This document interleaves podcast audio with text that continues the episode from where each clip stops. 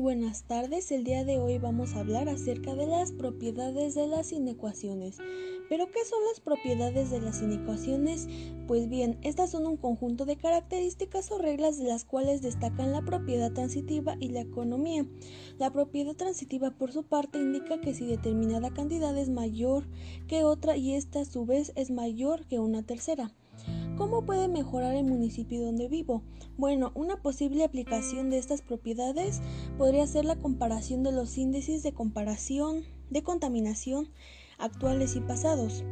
¿Qué me falta por aprender? Bueno, yo considero que me falta practicar cada una de las propiedades para de alguna manera poderla comprenderla mejor y aplicarlas perfectamente. Mejorar el municipio donde vivo.